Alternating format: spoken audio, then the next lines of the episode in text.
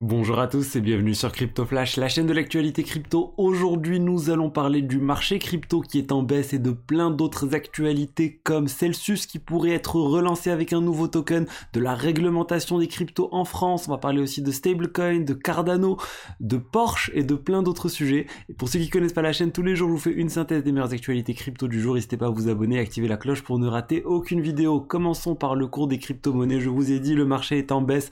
On a un Bitcoin à 22 500 186 dollars moins 1%. J'espère que j'ai pas fait d'erreur comme hier. Je vous avais annoncé 29 000 dollars. Euh, je pense que la plupart ont compris que c'est pas 29 000 dollars. L'Ether 1545 euh, dollars, moins 4,7% euh, dans sa globalité. Le marché, il est en baisse de quasiment 3%, 2,8% avec certaines crypto-monnaies qui en 24 heures font jusqu'à moins 5% tels que Cardano dont on va parler un peu plus tard dans la vidéo. Polygon, euh, moins 5% aussi, moins 6% pour le Shiba, le Dogecoin, moins 5%. Enfin bon, vous voyez, c'est assez contrasté. On a le Bitcoin, légère baisse, on va dire 1% et d'autres beaucoup plus. N'hésitez pas à vous abonner à ma newsletter, le top 5 des meilleures actualités crypto. Je l'ai envoyé hier, euh, vous pouvez bien sûr toujours accéder à l'historique et celle d'hier aussi, donc le lien dans la description et euh, c'est gratuit pour les principales actualités de la semaine. Commençons tout de suite par l'affaire Celsius. Qu'est-ce qui s'est passé avec Celsius? En fait, on a Bloomberg qui vient de sortir un, nouveau, euh, un nouvel article et en fait, ils racontent que Celsius pourrait en fait sortir là de leur euh, restructuration actuelle. Ils sont sous la protection du chapitre 11 des faillites pour essayer de se restructurer. Ils pourraient ressortir comme étant une société, on va dire réglementée euh, crypto et euh, surtout permettre en fait aux utilisateurs de récupérer une partie de leurs fonds et de lancer un nouveau token qui pourrait être utilisé pour rembourser le reste. Donc là, il y a plusieurs euh, hypothèses possibles. On a déjà vu Bitfinex avoir fait ça suite à un piratage. L'idée, c'est de dire voilà ce qu'on a comme argent, ça on vous le donne, et le reste, ce qu'on n'a pas comme argent, on vous donne un token qui représente cette euh, dette, on va dire, et ce token, vous pouvez le trader ensuite sur le marché, et petit à petit, bah, la dette va se rapprocher, enfin le, le token devrait monter en valeur en fait petit à petit que Celsius récupère suffisamment d'argent. Donc bon, ce qu'on sait, c'est que voilà, ils vont essayer de, relancer la plateforme. Ils pensent qu'il y a plus euh, d'argent, on va dire, à récupérer comme ça. Après, moi, je pense qu'en termes d'image, ça va être compliqué. Celsius, très mauvaise image suite, bah, suite au, blocage des retraits, etc. Mais on va voir, c'est une tentative comme une autre, et euh, on va voir maintenant comment ils vont s'en sortir. Euh, parlons de la réglementation crypto en France. Il y avait un vote important hier à l'Assemblée nationale ça c'était concernant le fait de rendre obligatoire euh, l'agrément PSAN, c'était quelque chose qui allait, complexifier vraiment euh, les choses pour les nouveaux arrivants en France sur le marché crypto en France. Finalement, ça n'a pas été euh, voté tel quel, il y a eu un amendement qui a été fait. Finalement, c'est plus un enregistrement plus plus avec quelques autres contraintes en plus, on va dire, mais il n'y a pas d'agrément obligatoire. Donc ça, c'est une bonne nouvelle. Et de toute façon, tous ceux qui ont déjà l'enregistrement PSAN, ils vont être tranquilles jusqu'à l'adoption de euh, Mika. Donc on ne sait pas exactement quand, en 2025, 2026, la fin de la période transitoire euh, de Mika.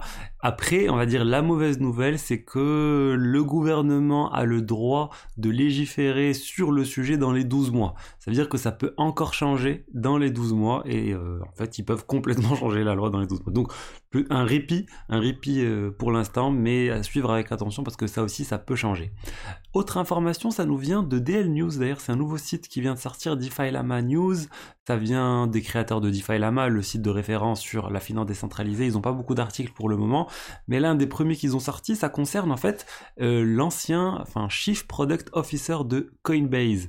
C'était un, c'était une personne, enfin c'est une personne surogite Chatterjee qui avait fait beaucoup de bruit quand il a été recruté par Coinbase. Il venait de chez Google et le montant global de son contrat, si on prenait le cours de Coinbase actuel, enfin lorsqu'il a été recruté, c'était dans les 500 ou 600 millions de dollars. Les gens avaient halluciné.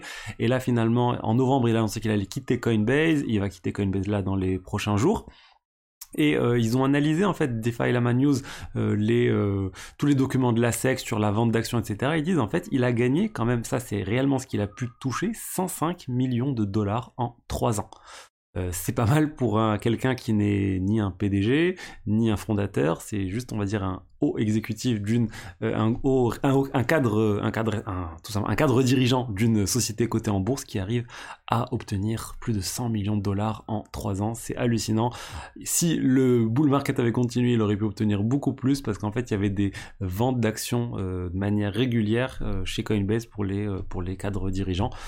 et voilà, il a pu en tirer 100 millions de dollars. Il a beaucoup été critiqué, cette personne, parce qu'il serait aussi à l'origine de la marketplace NFT de Coinbase qui été un échec total. Euh, parlons maintenant de, euh, de stablecoin, de stablecoin avec deux stablecoins qui arrivent, qui sont sur le point d'arriver. La première, c'est le Go GHO euh, qui devrait arriver dans les prochaines semaines. C'est le stablecoin de AAV. AVV3 devrait prochainement arriver sur Ethereum. C'est un projet de finance décentralisée majeur. Ça fait longtemps qu'ils parlent de leur stablecoin. Et en fait, ça, on a le fondateur de AV qui vient de dire ça arrive, ça arrive, vous inquiétez pas, il faut juste attendre que AVV3 soit déployé, donc dans les prochains jours, et ensuite quelques semaines plus tard, euh, le GHO devrait arriver, ça devrait apporter aussi davantage euh, d'argent sur le protocole AAV, du coup une bonne nouvelle aussi pour le token euh, AAV. on a un autre projet aussi qui est le stablecoin de Curve, CRVUSD qui arrive aussi, ça on n'a pas de date mais ça ne saurait tarder. si je devais parier, je dirais aussi dans les prochaines semaines, je pense qu'ils vont pas laisser, ils vont pas se laisser dépasser par Go, donc je pense que les deux devraient se lancer dans pas longtemps.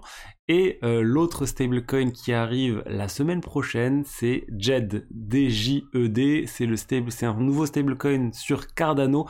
Attention, là par contre, c'est un stablecoin algorithmique. Les deux stablecoins précédents, c'était des stablecoins, on va dire, avec un collatéral euh, robuste, on va dire, alors que là, c'est des euh, le, JED, c'est autre chose. Ils ont pris en fait ce que faisait Terra, ils ont complexifié les choses en essayant de rassurer tout le monde en disant regardez, nous on est plus de 400% collatéralisé jusqu'à 800% avec le euh, leur token JED et Shen qui sont en fait des tokens associés à ces stablecoins un peu comme le Terra euh, le comme le Luna en fait pour l'UST euh, et euh, je sais qu'il y a beaucoup de personnes qui pensent que c'est une très bonne idée ce qui est ce qui est en train de se passer avec le JED. Moi je vois ça comme étant un très gros risque.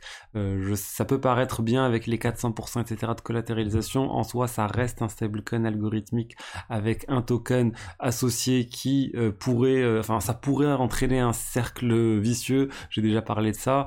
Mais bon donc soyez vigilants. Je voulais vous mettre en garde sur ce stablecoin euh, parlons maintenant de Porsche. Porsche qui a voulu se lancer sur le marché des NFT et ça s'est moyennement passé. Ils avaient annoncé une collection de NFT de 7500 NFT euh, vendus pour 0,911 Ether, donc autour de 1500 dollars, 911 comme la Porsche 911.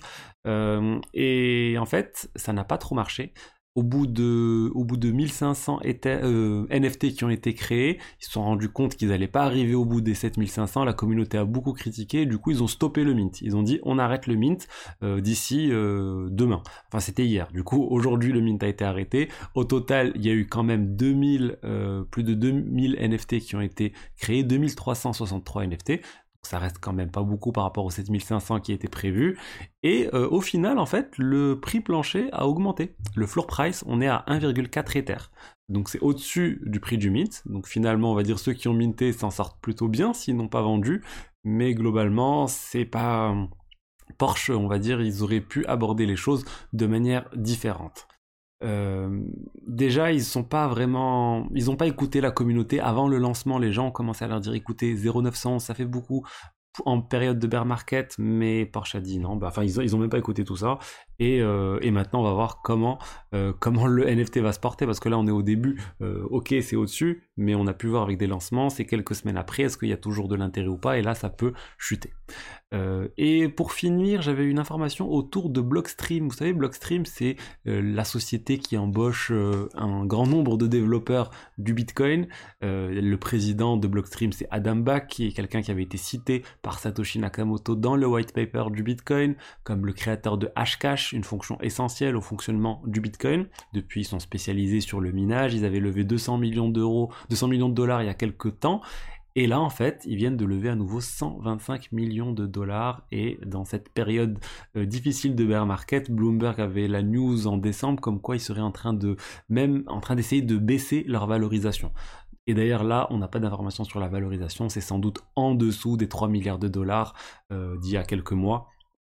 Mais bon, euh, en période de bear market, toujours bien qu'ils aient réussi à survivre, à lever 125 millions de dollars. Ils vont pouvoir continuer à se développer. Et on voit bien que ça commence quand même à se devenir de plus en plus complexe pour l'industrie du minage. On a plein de sociétés qui font faillite sur le marché du Bitcoin. Euh, J'en ai beaucoup parlé de, de, ces derniers temps de restructuration et autres. Mais Blockstream, au final, ben, survit. Voilà ce que j'avais à vous dire aujourd'hui sur les actualités crypto. J'espère que le contenu vous a plu. Si c'est le cas, n'hésitez pas à liker, commenter, vous abonner. Et je vous dis à demain pour la suite. Au revoir.